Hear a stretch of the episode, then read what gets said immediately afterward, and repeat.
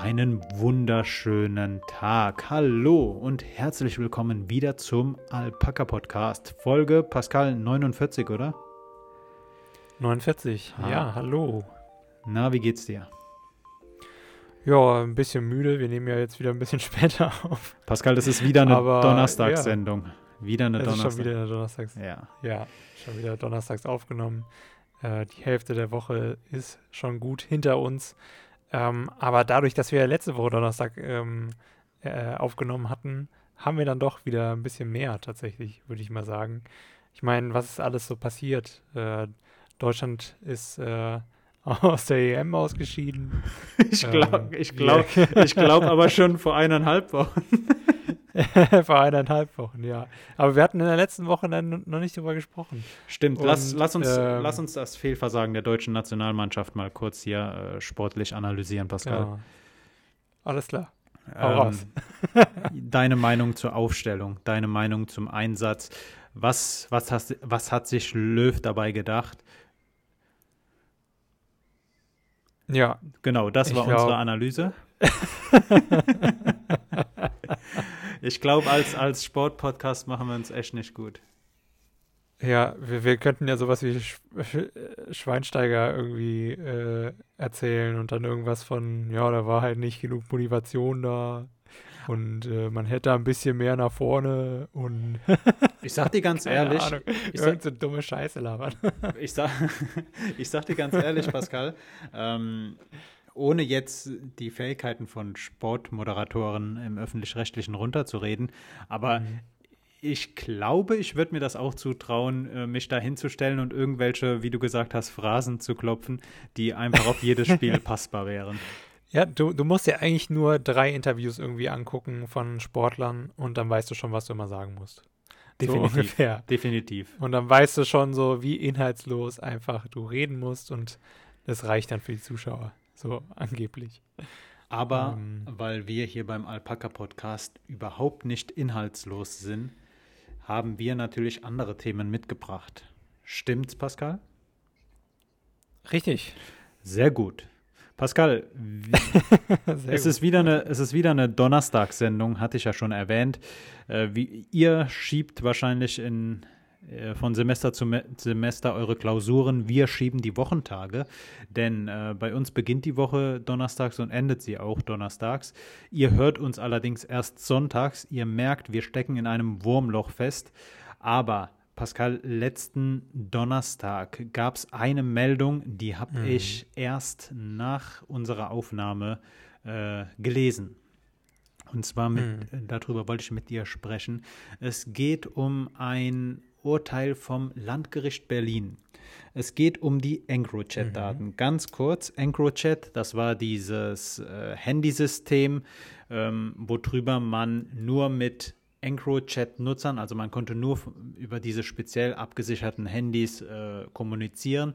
Die äh, Handys mhm. waren verbreitet im kriminellen Milieu, in der organisierten Kriminalität, war das so das Medium, das man benutzte, um abhörfrei und äh, sicher, vermeintlich sicher zu äh, kommunizieren. Das war ein Messenger, ähm, wie die gängigen, äh, die man nutzen konnte, halt ohne dass man Angst haben muss, dass die Polizei gleich vor einem steht. Ähm, diese EncroChat-Daten gehackt, äh, also das äh, Serversystem wurde gehackt von der französischen Polizei. Äh, hm. Die haben die Daten dann über Europol an die ganzen europäischen ähm, po Polizei Institutionen weitergeleitet, an die Ermittlungsbehörden weitergegeben und unter anderem kam es auch in Deutschland äh, bisher schon zu einer hohen dreistelligen Zahl von Festnahmen. Ähm, dieses Urteil vom Landgericht Berlin vom letzten Donnerstag ist ähm, dahingehend interessant, dass äh, aufgrund dessen, dass dort ein eine Person äh, angeklagt war, die im größeren Stil ähm, Drogen beschafft und auch verkauft haben soll. Und diese Person wurde jetzt äh, freigesprochen. Das Urteil vom Landgericht Berlin ähm, nimmt, nehm, nimmt nämlich an, dass die EncroChat-Daten auf einem Wege beschafft wurden, der nicht mit dem deutschen Recht vereinbar sei. Äh, die Beurteilung geht dahin, dass ähm, die Person abgehört wurde, ohne dass man einen äh, vorherigen Tatverdacht hatte. Und das wiederum mhm. äh, ist unrechtens, in Deutschland zumindest. Wie gesagt, die Daten wurden von äh, der wurden dem BKA von den französischen Ermittlungsbehörden weitergegeben. Auf jeden Fall, um auf den Punkt zu kommen. Dieses Urteil kann dazu führen, dass alle EncroChat-Daten, also dass ganz viele Personen, die gerade in Untersuchungshaft sitzen, nicht verurteilt werden können, obwohl Plantagen hochgenommen wurden, obwohl größere Mengen Kokain hochgenommen wurden, obwohl durch das Abhören Morde verhindert werden konnten. Äh, das, ist ein, das kann ein wegweisendes äh, Urteil gewesen sein, das jetzt in einem eher kleineren Fall äh, zur Anwendung gekommen ist.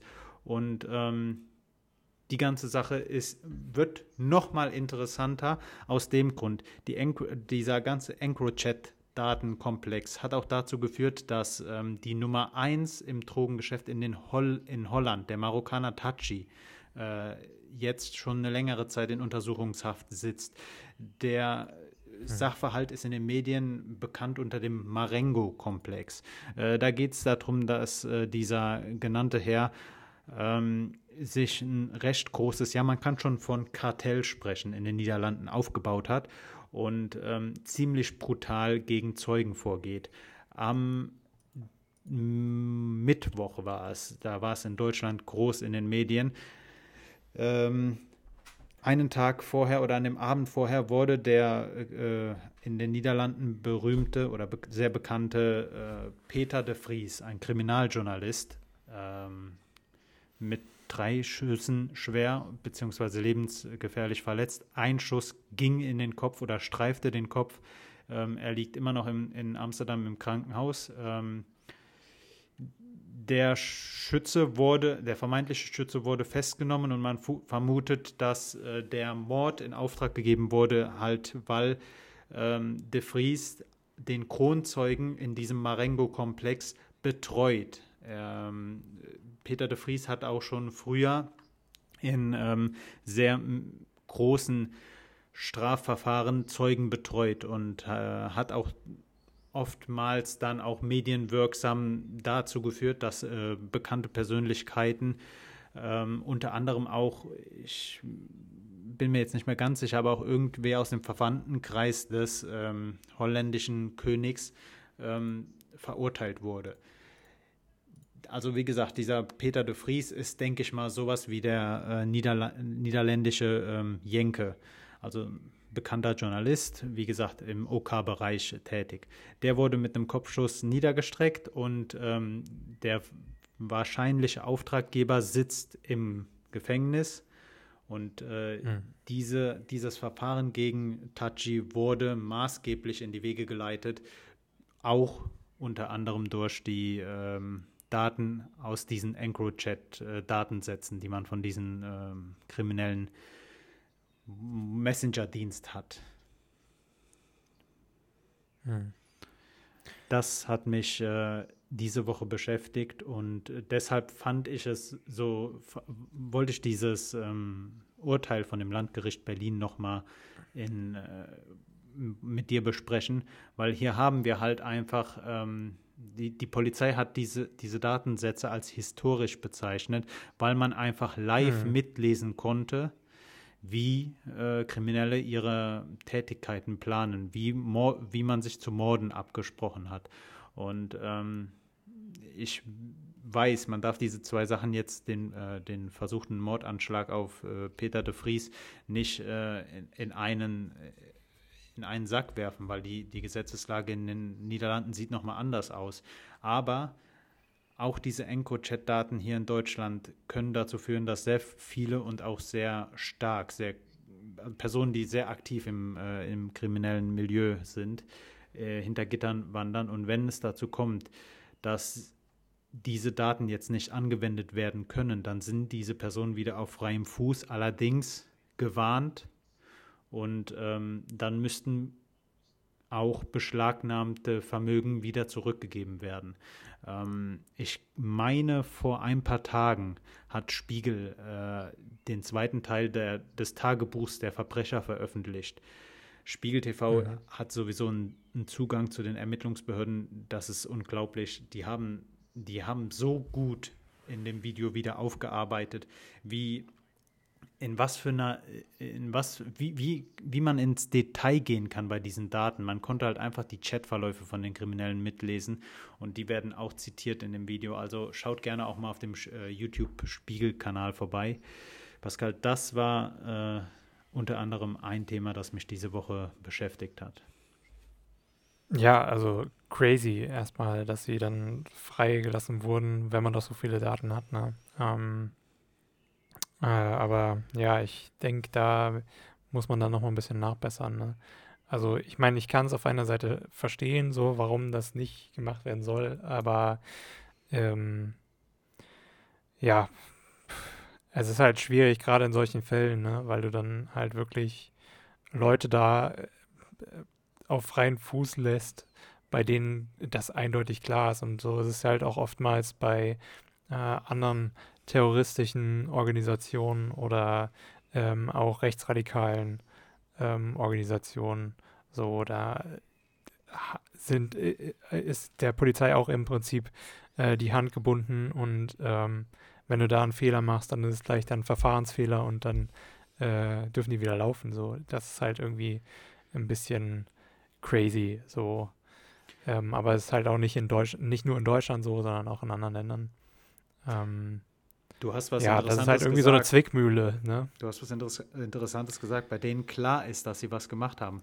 Aus diesen Daten mhm. ist halt wirklich klar, dass Personen kriminelle Handlungen äh, vollziehen, vollzogen haben, vollziehen und es, ja, wie gesagt, in der Vergangenheit getan haben.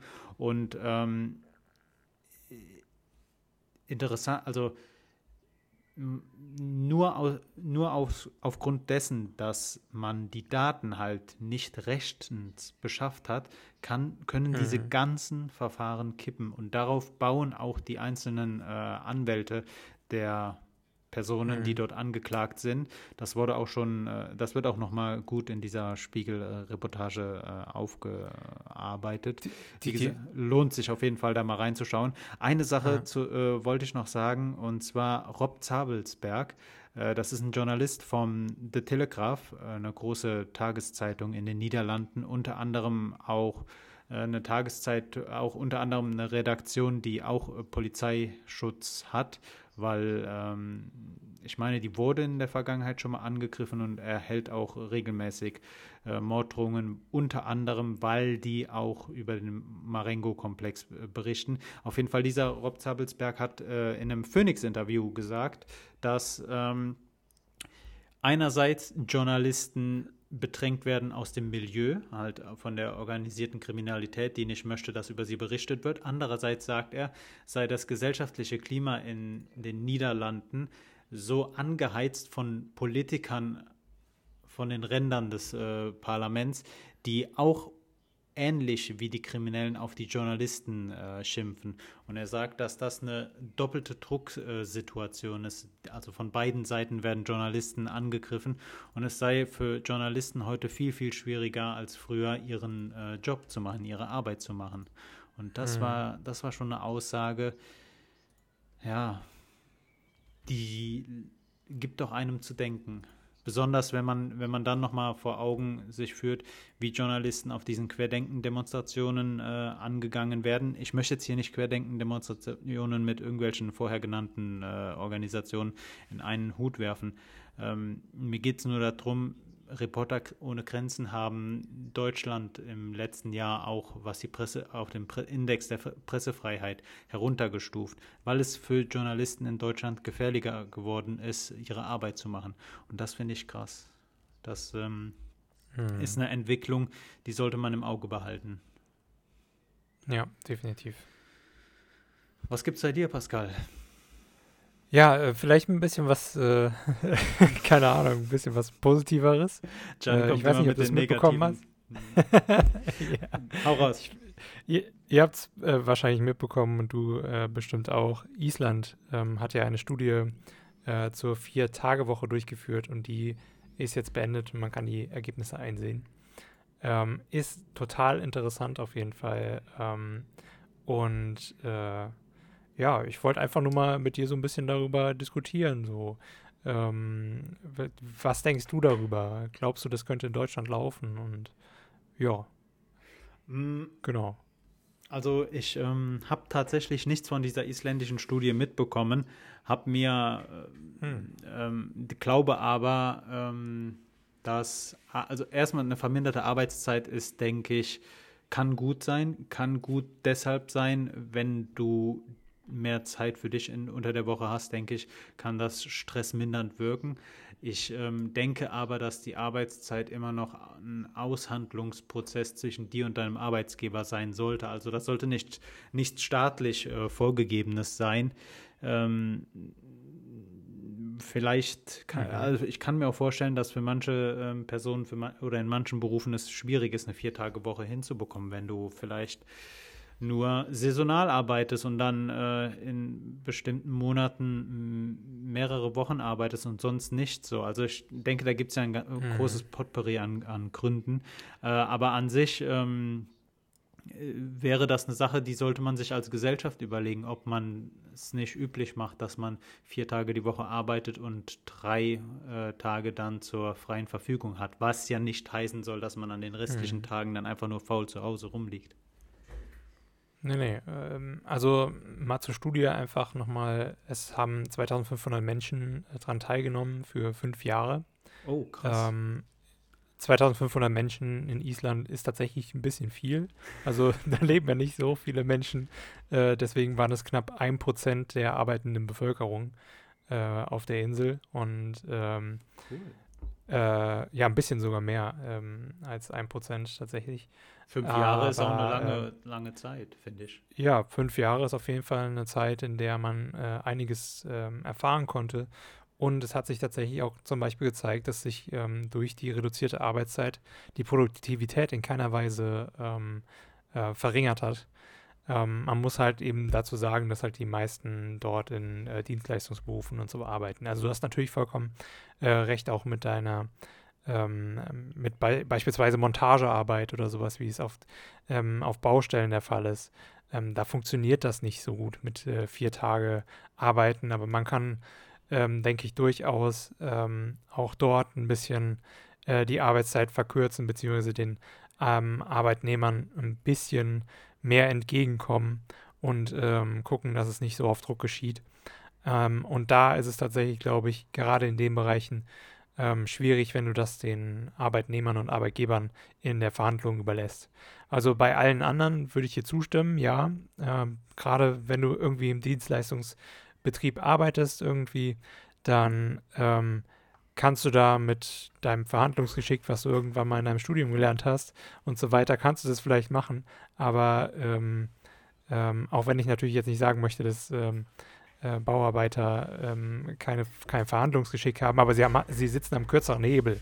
So, das muss man halt irgendwie so bedenken. Also sie, wenn du halt ähm, Arbeiter bist, dann, dann bist du froh, wenn du diese Arbeit hast und äh, dass du ähm, dann halt wirklich auch dein Geld bekommst etc.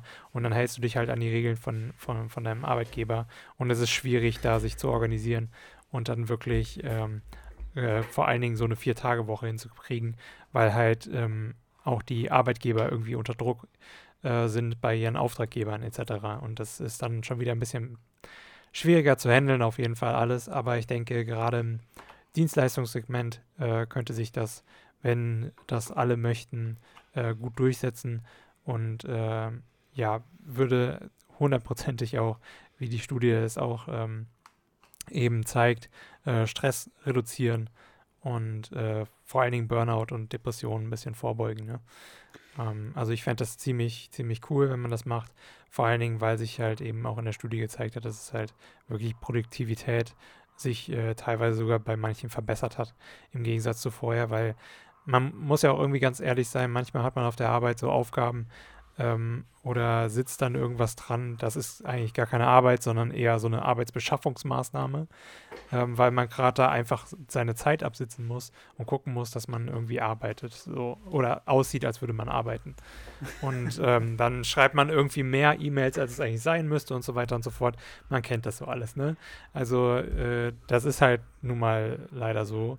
Und ähm, gerade wenn man dann ein bisschen weniger Zeit hat, dann kann man sich ein bisschen besser einteilen. Und ich denke auch, dass man dann eher priorisiert. Und ähm, vor allen Dingen, wenn man sich das dann nochmal ein bisschen selbst aneignet oder wenn man das nochmal beigebracht bekommt vom Management und so, dass die einem dann Kurse anbieten etc., dass man nochmal ein bisschen mehr Zeitmanagement hat und dann wirklich priorisieren kann, welche Aufgaben wirklich relevant sind. Ich denke, das funktioniert besser, wenn man in so einer Vier-Tage-Woche arbeitet, ähm, als dann tatsächlich äh, ja in, ähm, in einer fünf bis sieben Tage Woche tatsächlich in manchen Berufen. Ich habe ja immer so die, die, die rosa-rote Brille auf und denke mir dann, wenn Personen vier Tage die Woche arbeiten, dann äh, nutzen sie ihren freien, neu gewonnenen Tag, um ein Instrument zu lernen, eine Sprache zu erlernen äh, oder sich irgendwie weiterzubilden. Äh, ich weiß, ich weiß, mhm. das wird, das entspricht sehr wahrscheinlich nicht der Realität, aber ich glaube auch nicht, dass der Realität. Es kommt ja auf die Person an, ne? Also ich, ich kann schon verstehen, dass du das denkst und äh, dass es dann aber halt auch, es kommt halt darauf an, wie du Stress abbauen kannst. Wenn zum Beispiel ein neues Instrument lernen für dich mehr Stress bedeutet, dass es äh, dir an äh, wirklich Erholung bringt und dir irgendwie an, ähm, ja, äh, irgendwie, mir fällt jetzt nur ein englisches Wort ein, aber so, keine Ahnung, wenn es dir halt, äh, wenn, wenn's, wenn, wenn es dich fröhlich macht, so, dann äh, okay. When, aber, it, when it ähm, makes you happy. Halt so when it ma we in German ja. we say when it when you makes it ha uh, happy. when it makes you happy. ähm, ja, richtig. Ja, ja. Ähm, ja. Die, äh, was würdest du, Pascal? Was würdest du machen, wenn du einen Tag mehr Wochenende hättest? Naja, ich habe ja schon relativ viele Tage. Ah, okay, also ähm, nehmen, nehmen wir jetzt mal an, äh, wir, wir schlüpfen in die Rolle einer Person, die bisher fünf ja. Tage die Woche gearbeitet hat, nicht mehr einfach nur arbeitet und äh, die, die Rest der Tage ohne größere Verpflichtungen äh, freigestalten naja, kann. Wenn ich mich wenn ich mich mal in so eine Person reinversetze, die ja wirklich immer die ganze Zeit Struktur hatte und äh, fünf Tage die Woche gearbeitet hat und jetzt vier Tage hat, dann wäre es, glaube ich, für die Person am Anfang ein bisschen schwierig zu gucken, was mache ich jetzt, weil ich kenne das so nicht. Ich habe ja äh, irgendwie so normalerweise immer gearbeitet und habe meine Zeit so demnach strukturiert, ähm, beziehungsweise auch die Zeit dann äh, mit Freunden etc. habe ich so eingeplant. Und ähm, ich denke, das, das wird dann ein bisschen schwierig, aber ansonsten ähm, wird das hundertprozentig irgendwie die, in der Anfangszeit quasi so das erste Jahr oder die ersten Monate, würde ich eher, eher mal sagen, wird so, da, da benutzt du das nicht wirklich produktiv oder, oder auch nicht, um äh, wirklich ähm, neue Hobbys zu, zu erledigen oder auszuleben oder viel zu lesen oder sowas, sondern wirklich einfach nur um runterzukommen. Mhm. Und danach denke ich schon, dass dann halt so sowas wie Hobbys oder ähm, Wissenserweiterung und sowas dann nochmal zusätzlich eine Rolle spielen, wenn es vorher noch nicht ähm, der Fall war. Ich denke, da, wie gesagt, das kommt dann immer von Person zu Person an. Äh, manche werden dann die Umstellung ein bisschen schneller hinkriegen und sagen, okay, dann nehme ich jetzt den letzten Tag einfach komplett für meine Weiterbildung, weil ich, mir macht mein Job Spaß so und ich will da wirklich äh, trotzdem, auch wenn ich nicht arbeiten muss, arbeiten im Prinzip, aber auch ein bisschen für mich, so damit ähm, die restlichen Tage, die ich jetzt dann noch arbeiten muss in der Woche, diese vier Tage, halt wirklich dann mein Bestes gebe oder sowas. Kann ja auch passieren. Ähm, wir sprechen, aber im Großen. Wir sprechen ja. ja weiterhin davon, dass wir eine normale Fünf-Tage-Woche haben. Also Montag bis Freitag sind volle Arbeitstage, Samstag je nachdem. Ähm, mhm. Man hätte ja dann einen Tag frei, an dem andere, also an dem sich die Arbeitswelt trotzdem weiterdreht. Ne? Ähm, ich ich finde den Gedanken interessant, weil wenn wenn, wir, wenn man einen Tag mehr Wochenende hätte, wie ich eben gesagt hätte, dann würden ja auch dann hätten ja alle zum gleichen Zeitpunkt frei. Und ich glaube, das würde dann dazu führen, dass man diesen Tag eher als Brückentag oder als äh, neuen Feiertag oder sowas sieht und nicht als hm. Tag äh, in der Woche. Meinst du, dass dann wirklich immer alle frei haben? Also es kommt ja dann darauf an, auch ähm, wie das Unternehmen sich selbst strukturiert, ne? Also es kann ja dann zum Beispiel sein, gerade wenn du zum Beispiel, angenommen, du arbeitest beim Bäcker, arbeitest da dann vier Tage oder vielleicht drei Tage oder sowas, weil du in Teilzeit bist oder so. Und äh, dann müssen ja die anderen Tage auch übernommen werden von anderen Leuten, was dann irgendwie wieder ein bisschen vielleicht mehr Arbeitsplätze gibt, vielleicht auch nicht. Ich ho ähm, hoffe, du hast mich nicht falsch verstanden. Ich meinte nicht, dass alle zum gleichen ja. Tag äh, frei haben. Das wäre ja dann, äh, man hat einen weiß, ich nicht, man hat irgendeinen von diesen vielen. Man hat drei Sonntage, hätte man dann. Zum Beispiel. Oder man hat einen der vielen äh, Feiertage im, im Mai oder wann sind diese? Im April, ne? Im April, Mai sind noch immer ja, so Mai viele. Ist immer so viele, voll. so, mhm. whoops, Donnerstag ist frei, so. Ähm, das wäre ja dann, dass alle so kollektiv frei hätten und dass man dann den Tag mhm. eher dazu nutzt, um irgendwelche Freizeitaktivitäten, äh, irgendwelchen Freizeitaktivitäten nachzugehen.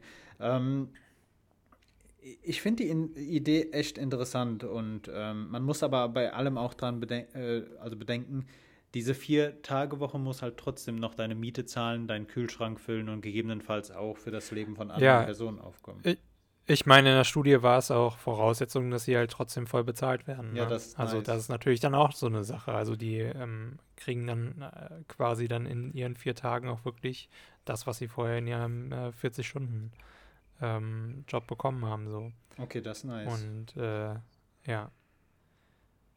Genau. Ähm, von daher, äh, da, da, das war halt so die Kernvoraussetzung für die gesamte Studie, dass das dann halt auch besteht. Und ähm, dass man dann guckt, wie das dann unter diesen Realbedingungen dann funktioniert.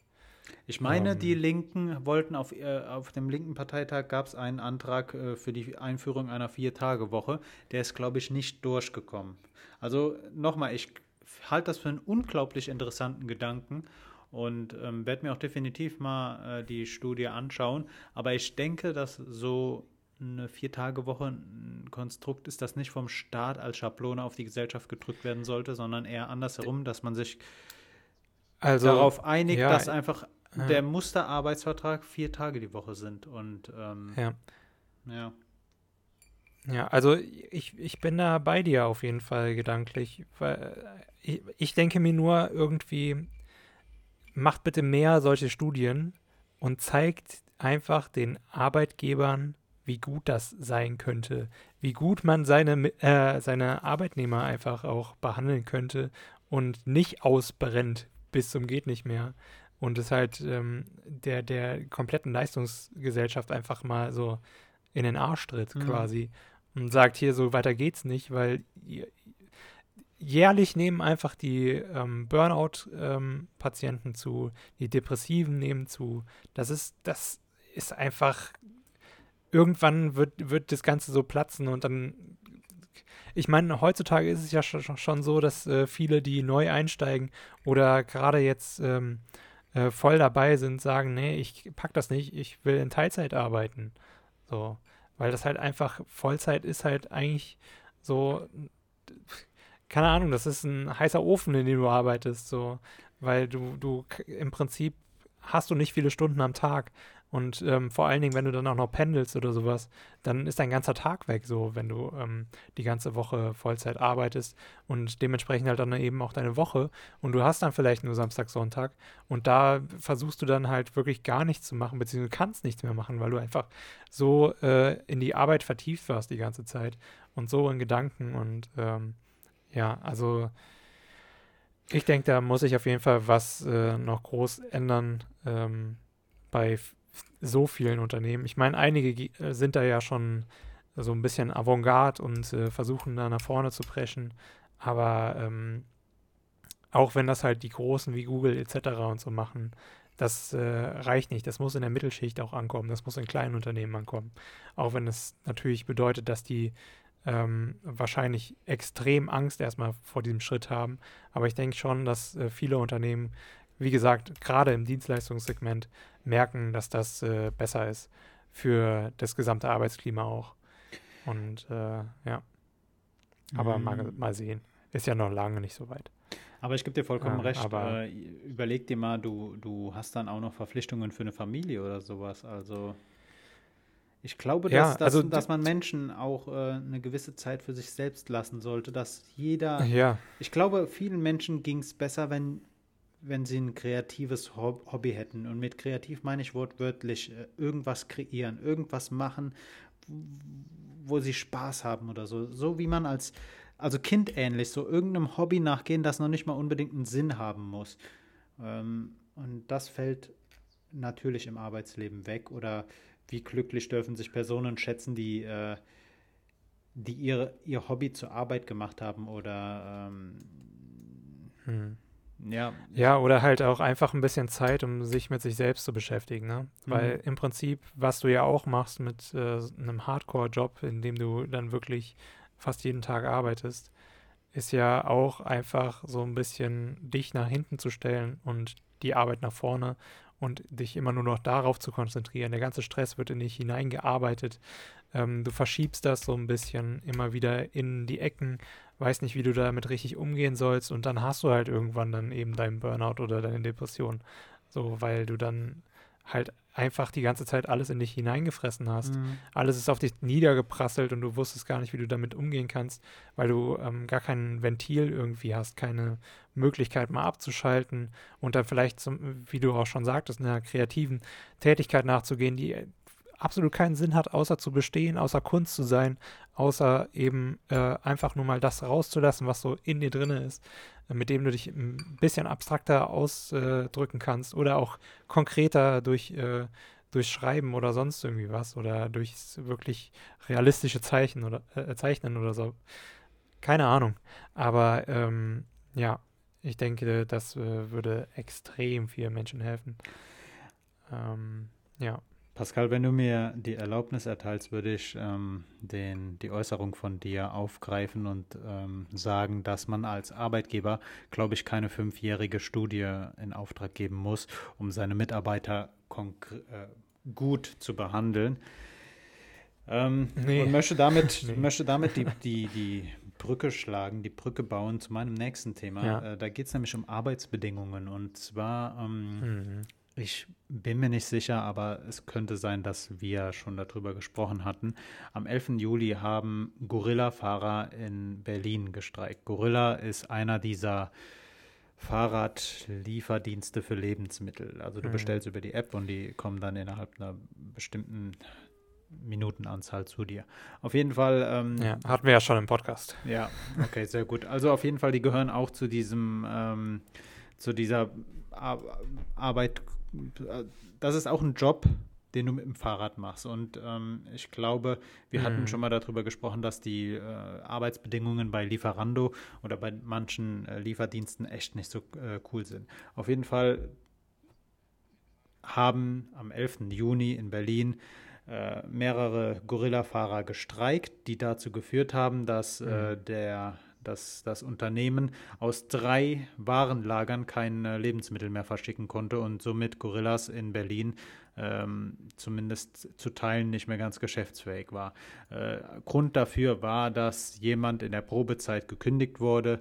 Ähm, die Gorillas, also das Unternehmen, hatte dann, hatte damals auch schon eine Pressemitteilung rausgegeben und gesagt, dass die Person aufgrund von Fehlverhalten äh, entlassen wurde.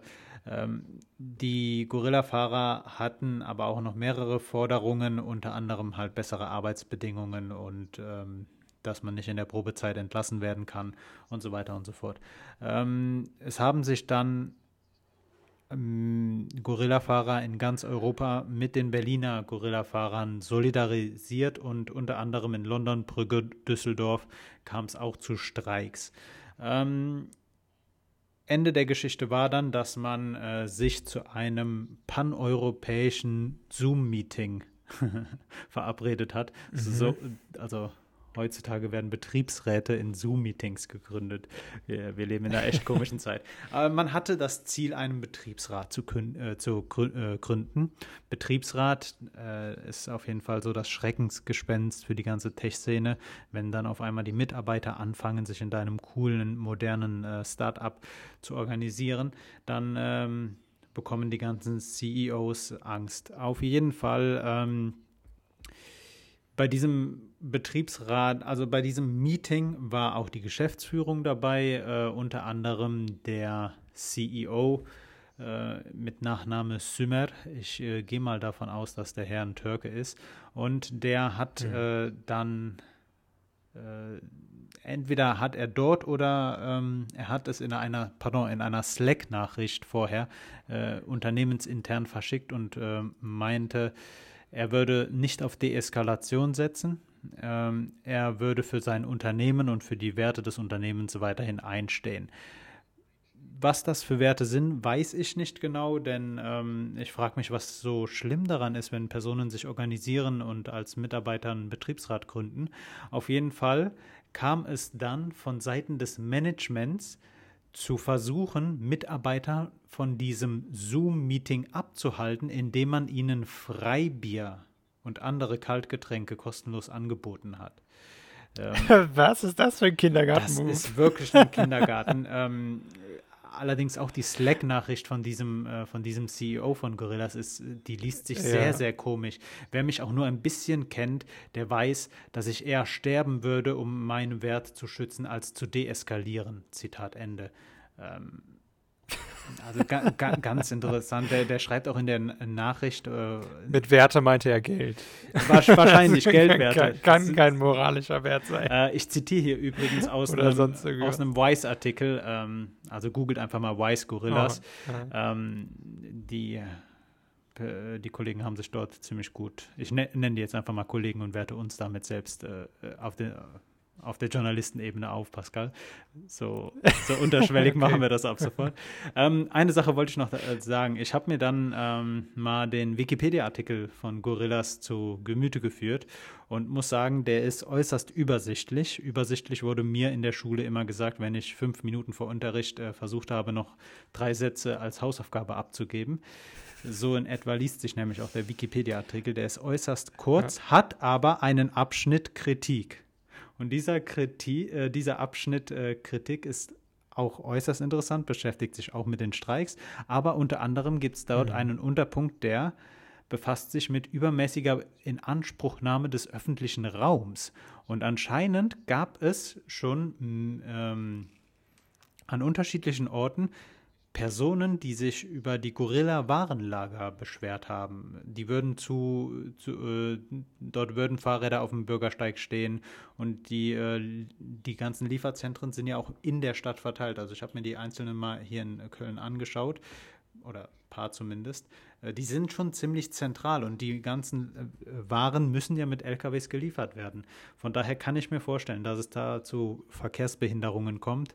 Ähm, das war einfach so der zweite Punkt und äh, vielleicht anschließend an die an deinen Gedanken eben mit der Vier-Tage-Woche wollte ich das einfach mal mit dir oder dir mitgeteilt haben, denn ähm, hm. diese ganzen ganzen Tech-Unternehmen, die sich so modern geben, modern ist vielleicht die Verpackung, aber du hast eben Google genannt. Auch Google fordert von seinen Mitarbeitern eine gewisse Qualität und äh, gewisse, einen gewissen Leistung, ein gewisser Leistungsdruck besteht da.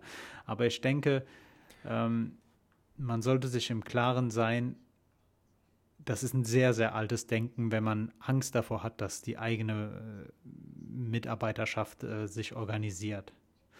Und mhm. ähm, ja. Ich, wir hatten ja auch schon einmal im, im, Podcast erwähnt, dass wir es nicht cool finden, wie die Arbeitsbedingungen für die ganzen neu geschaffenen Jobs sind, sei es Personen, die dir mit dem Fahrrad Lebensmittel oder Essen bringen, äh, die arbeiten manchmal echt unter nicht so coolen Bedingungen und ähm, ich hoffe nicht, dass das eine Seite der neuen digitalen Arbeitswelt ist. Ja, ja, das Problem haben, denke ich, auch viele Startups so grundsätzlich. Gerade solche, die wie Gorillas einfach aus dem Boden gestampft werden und plötzlich äh, so hoch bewertet werden, mhm. aus was auch immer für Gründen. Ähm, ich finde das dann immer irgendwie so ein bisschen witzig, dass die dann irgendwie äh, damit auch werben, ja, kommt zu unserem coolen Unternehmen, im Prinzip, wir sind voll offen und so weiter. Mhm. Ähm, aber hinterrücks, sobald ein Startup so richtig viel Geld sieht, geht es nur noch um Investoren und um das Geld zu behalten und so zu tun, als wäre man erwachsen. Aber eigentlich ist man ein großer Kindergartenhaufen, der nur äh, im Prinzip äh, das ganze System am Laufen lassen möchte, weil man äh, im Garten den Pool erweitern will. So, keine Ahnung. Mhm. Es ist halt wirklich einfach ein bisschen traurig, was so aus dieser anfänglichen Startup-Szene so im Prinzip von, als es halt wirklich so angefangen hat, äh, cool zu sein, sich Startup zu nennen, ähm, quasi so ein Garagenunternehmen zu haben, etc., dann irgendwie, ähm, ja, was daraus geworden ist in den letzten ähm, Jahren, äh, das ist schon ein bisschen, ja, ekelhaft irgendwie. äh, machen natürlich bei weitem nicht alle Startups. Es gibt auch äh, bestimmt coole da draußen. Aber ähm, da muss man erst drin sein, damit man halt sieht, wie dreckig es dann doch irgendwie ist. Ne? Pascal, wer, so wer, kennt, wer, kennt, wer kennt den Song nicht? Wo sind all die guten Startups hin? Ähm, schöner Folgentitel. Du hattest gerade einen sehr, sehr schönen Satz formuliert. Man muss erst äh, reinschauen, um zu erkennen, wie dreckig es ist. Das wäre das wär so ein legendärer Folgentitel, Pascal. Ich schreibe es auf. Ja, das äh, war ein sehr, sehr schön formulierter Satz. Den kann man auf sehr, sehr vieles anwenden. Ja. Nicht auf unserem Podcast. Nee, nee, nee. Da erkennt man schon von außen, wie dreckig wir sind. ja, richtig. Nice. Nice. Ja, was ist sonst noch so? Hm. Äh, Japan, Olympia oh, findet ohne Zuschauer oh, statt. Oh ja, oh ja. Ja, ja. Ähm, zwei zwei Olympiaden zwei Olympia, Olympiaten, Olympio, zwei Personen, die an den Spielen in, in Olympioniten? Olymp Keine Ahnung. Zwei Sportler wurden auf jeden Fall schon äh, positiv getestet. Das habe ich in, äh, in den Nachrichten die letzte Woche gelesen. Mhm. Aber äh, du wolltest gerade auf Japan ansprechen, wahrscheinlich auf den äh, ja. verhangenen Corona-Notstand, ne? Genau, Tokio hat ja schon an sich äh, quasi in der ich, ich nenne es jetzt mal kleinen Stadt, obwohl Tokio einfach äh, riesig ist. Ähm, aber in der Stadt an sich äh, schon eine Inzidenz wie Deutsch, äh, ganz Deutschland. Ähm, und bekommt immer äh, mehr ähm, ja, Fälle. Was heißt Inzidenz? Ich bin auch dumm. Ich meine, immer mehr äh, stecken sich halt mit dem Virus an. Und äh, es sind, glaube ich, gestern 980 gemeldet worden. Ähm, was nochmal den ähm, ja, den Infektionsstatus von letzter Woche erhöht hat. Und ähm, ja, deswegen auf jeden Fall sehr gut, dass sie sich jetzt doch mal dazu entschlossen haben und durchgerungen haben, wirklich niemanden da reinzulassen, auch keine Einheimischen, außer dann halt eben die ganzen Sportler, die von außerhalb kommen und ähm, aus Japan. Ähm, ja, finde ich eine ne gute Entscheidung, hätte viel, viel früher kommen können. Ähm, ich meine, man hätte es natürlich auch ganz abblasen können. Wäre auch eine Möglichkeit gewesen. Hätte man natürlich äh, so oder so äh, die Milliarden rausgeballert, ähm, die das bestimmt gekostet hat. Ähm, aber ja, dann hätte man von vornherein irgendwie gesagt, ja, okay, beim, beim nächsten Mal sind wir dann halt noch besser da oder so. Keine Ahnung. Also man muss ja, man muss dazu ja sagen, dass äh, die Olympischen Spiele eigentlich hätten letztes Jahr stattfinden sollen, noch unter dem äh, alten mhm. Ministerpräsidenten Abe, ne? Und ähm, ich, ja. ich wollte jetzt gerade sagen, ne, ähm, ich glaube, man hat ihm angesehen, wie traurig und wie fertig dieser Mann war, dass er nicht mehr diese Spiele als in seinem Land als Ministerpräsident äh, austragen konnte. Und ähm, mhm. wie auch bei den ganzen anderen äh, großen Sportevents, die wir besprochen und zum Teil auch kritisiert hatten, dass sie während Corona stattfinden, ist es auch so, wir wissen, dass sehr, sehr viele Leute sehr viel Energie und sehr viele Sportler auch sehr viel Zeit und Kraft in die Vorbereitung der Spiele gesteckt haben. Ähm, es ist interessant, dass man sie jetzt ohne Zuschauer stattfinden lässt. Ich halte das für einen guten Kompromiss, weil ähm, mhm. sie wieder zu verschieben wäre eine Sache, ich weiß nicht, also du bereitest dich als Sportler auf sowas vor. Und ähm, ja, ja. Man muss allerdings auch da ja. dazu äh, sagen, dass in ähm, Japan erst 26,5 Prozent einmal geimpft wurden. Und mhm, ähm, ja, das, das, würde ich ganz kurz nochmal als, ähm, als, als Beispiel dafür nehmen, dass die Impfstoffbeschaffung über die Europäische Union gut geklappt hat, wenn man sich anschaut, dass auch Staaten in der EU, die nicht so viel Geld haben, jetzt äh, sich mit dem Impfstatus an den von Deutschland oder Frankreich annähern, die, glaube ich, den höchsten mhm. äh, Impfstatus in Eu Europa haben. Ich glaube, Ungarn ist noch ein bisschen ja. weiter davor, aber Ungarn hat auch äh, Impfstoffe von überall eingekauft. Ähm, aber ja, es ist, äh, es ist äh, krass, dass äh, Japan jetzt wieder mit steigenden Zahlen zu tun hat.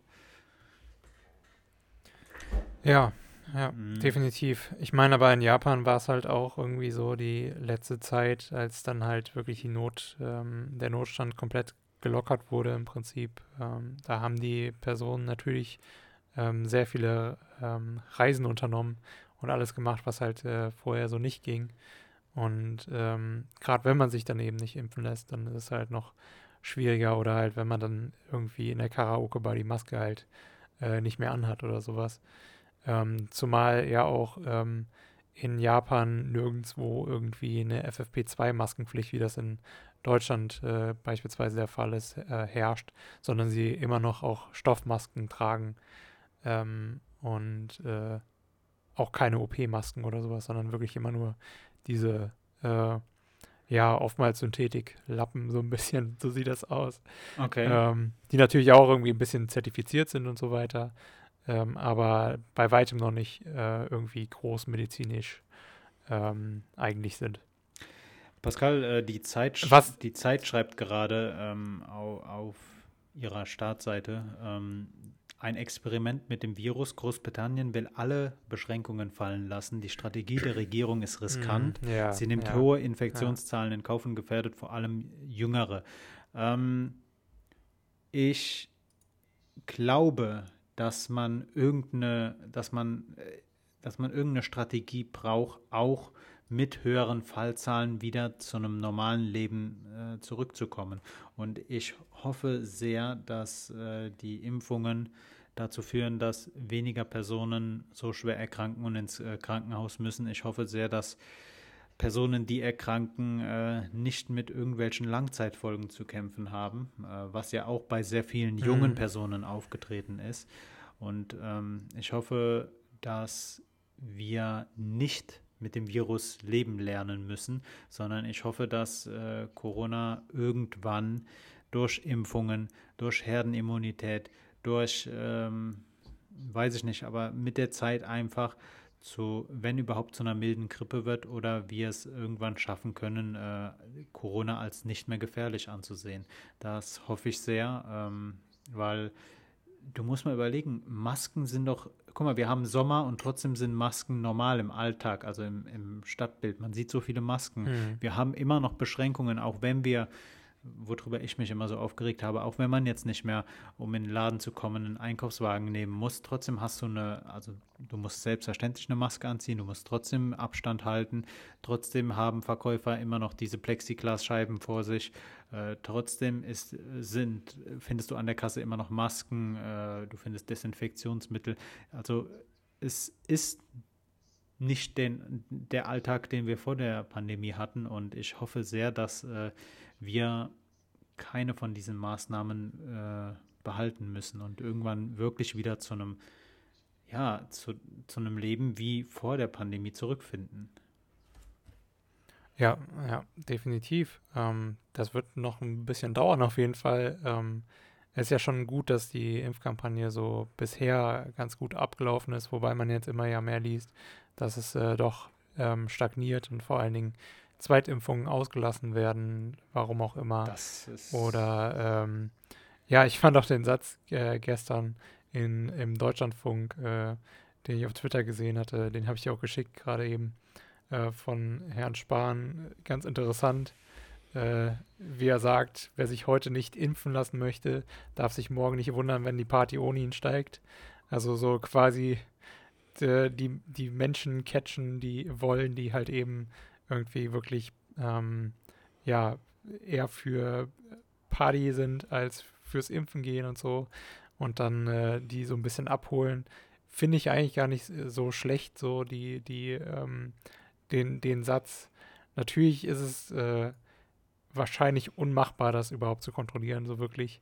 Aber ähm, ja. Du hast mir einen Tweet von den Teletubbies geschickt. Ach, hier ist. Ja, das habe ich dir auch geschickt. Da unten drunter.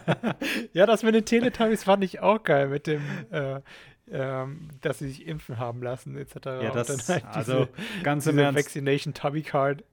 also, wenn Angela Merkel sich mit AstraZeneca impfen lässt, das ist eine Sache. Aber wenn selbst die Teletubbies sich, äh, sich impfen lassen, dann Leute, dann äh, ja. gibt es eigentlich gar keinen Grund mehr, nicht. Geht da rein. Ähm, Geht Wer sich heute nicht impfen lassen möchte, darf sich morgen nicht wundern, wenn die Party ohne ihn steigt. Ist das eine hm. Ist das? naja, also. Ja, so ein bisschen, äh, so ein bisschen, also man könnte natürlich jetzt sagen, so hier, ihr überlegt da auch äh, vielleicht, dass äh, man dann eben ähm, gerade so Diskos und sowas äh, oder Clubs im Allgemeinen dann eben äh, die Vorschrift macht, hier Leute, ihr könnt nur Geimpfte reinlassen. Oder Genesene. Pascal, ich hatte heute. Ähm, die ja auch jetzt mittlerweile ähm, einen Impfpass bekommen sollen, äh, einen digitalen, ne? Hast du das gelesen heute? Nee, nee, habe ich, hab ich nicht. Ähm, ja, soll auf jeden Fall auch wahrscheinlich dann irgendwann die nächsten Wochen eintreten. Ich habe jetzt diesen digitalen Impfpass schon äh, bei mehreren Personen gesehen, die schon ihre volle Immunität haben. Ähm, ja, auch eine Sache, die ich mir vor der Pandemie nicht hätte denken können, dass wir auf einmal ein Zertifikat auf unserem Smartphone haben und das vorzeigen müssen und das äh, ja. verrät, ob wir geimpft sind oder nicht. Auf jeden Fall, ähm, worauf wollte ich zu sprechen kommen, habe ich leider vergessen. Ich, äh, Voll vergessen. Ja, das ist, das ist, das ist, das ist. Ja, aber ähm, Zweitimpfungen ausfallen lassen, verstehe ich auch nicht. Ähm, keine Ahnung. Ich hoffe, ähm, wie gesagt, ja. dass wir schnell wieder zu, zu, einer gewissen Normalität finden und ich äh, bin doch sehr gespannt, wie der kommende Herbst und wie der kommende Winter aussieht. Ob wir dann mhm, äh, wieder so hohe Infektionszahlen haben, ob dann auch aus diesen hohen Infektionszahlen wieder resultiert, dass viele Personen äh, unser Gesundheitssystem so krass an die Grenze bringen, dass wir Lockdowns verhängen müssen. Ich hoffe nicht, Pascal, ähm, gar keinen Bock mehr auf die Pandemie war, war eine interessante Erfahrung, aber nee, danke nicht nochmal. ähm, Und noch eine Runde. nee, nee, nee, nee. Nee, nee. Ähm, ich wollte, ich wollte dich anfänglich äh, gefragt haben, welche anderen Katastrophen du dir vorstellen könntest, die jetzt zukünftig mal passieren könnten. Aber äh, du brauchst gar nicht deine Vorstellungskraft anzu, äh, anzukurbeln. Hattest du mitbekommen, dass, mhm. dass, dass in Kanada 49,6 Grad warm war? Nee, das habe ich nicht gekriegt. Hast du nicht mitbekommen? Hitzerekord? Nee, wann denn? Okay, krass. Äh, letz, nee. Letzte Woche schon ähm, auf der amerikanischen Nordhalbkugel wurde der Rekord von 49,6 Grad in Kanada äh, gemessen. Und das hat halt den dortigen Temperaturrekord um drei oder vier Grad gesprengt. Wie? Und Kanada ist ja jetzt nicht hm. gerade für Temperaturen um die 50 Grad äh, bekannt. Deshalb ähm, und das war, das war zu der Zeit, wo wir hier in Deutschland, in Süddeutschland, wieder so ein krasses Gewitter hatten.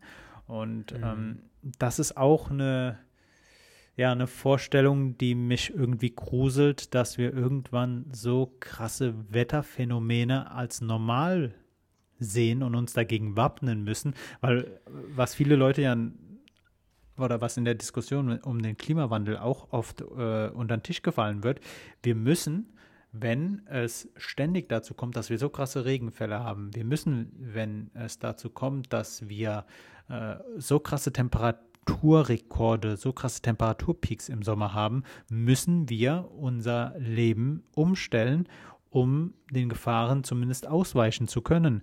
Äh, zu dieser, also das war eine, eine, Hitzeperiode in Kanada, also nicht nur ein Tag. Und äh, in dem Zeitraum wurde eine höhere Sterberate gemessen. Also es sind an den Tagen mehr als an anderen Tagen zu der Jahreszeit Personen gestorben aufgrund der Hitze. Und ähm, Hitze kann auch tödlich enden, besonders für, für ältere Personen. Und darüber mhm. hatten wir, glaube ich, in unserer ersten oder in unserer zweiten Folge äh, vom Alpaka-Podcast gesprochen. Wir müssen Städte anders bauen in Zukunft aufgrund dieser Hitzeballungen, die äh, Betonklötze verursachen. Ja. Und eine, eine, ziemlich coole, eine ziemlich coole Idee finde ich, die aus, ich meine, Los Angeles hat das getestet oder ähm, wenn ich mich irre, schreibt es einfach mal uns bei Instagram ähm, oder sonst irgendwo.